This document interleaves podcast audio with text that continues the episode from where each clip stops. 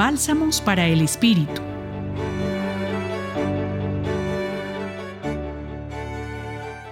En el Evangelio de hoy, que la liturgia de la Iglesia propone considerar, quiero realizar una breve reflexión a partir de las siguientes palabras. Escucha Israel, el Señor nuestro Dios es el único Señor. Amarás al Señor tu Dios con todo tu corazón, con toda tu alma, con toda tu mente y con todas tus fuerzas. El segundo es este, amarás a tu prójimo como a ti mismo. No hay otro mandamiento más importante que estos.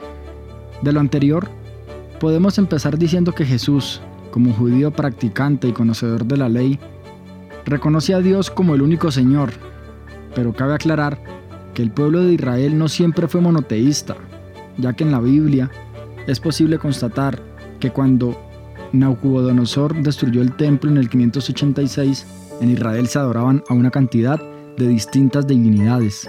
No obstante, en el siglo V, un grupo pequeño de profetas, como es el caso de Oseas, quiso que el pueblo tuviera exclusividad de culto a Yahvé.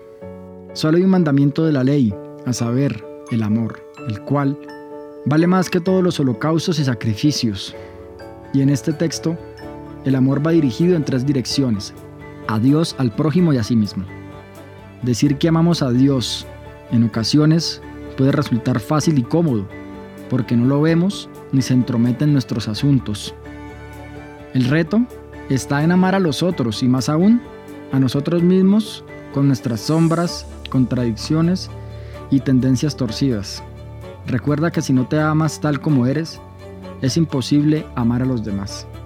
Los acompaña en la reflexión de hoy Juan Felipe Herrera, desde el Centro Pastoral San Francisco Javier de la Pontificia Universidad Javeriana. Bálsamos para el Espíritu.